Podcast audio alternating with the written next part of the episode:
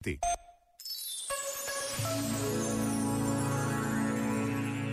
Mártires, o nome a quem dá a vida por algo em que acredita.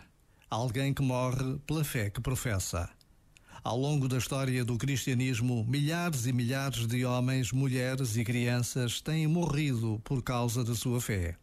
Na sua grande maioria são desconhecidos, mas outros não.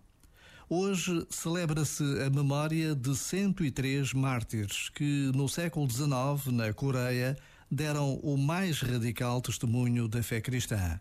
Deram a própria vida. Homens e mulheres, casados ou não, anciãos, jovens e crianças. E este mistério da entrega que em tudo nos ultrapassa continua a acontecer nos dias de hoje. Por vezes, basta a pausa de um minuto para trazermos à memória tantas notícias que ouvimos e lemos sobre quem é perseguido pela sua fé. Não podemos ficar indiferentes a esta realidade. Este momento está disponível em podcast no site e na app.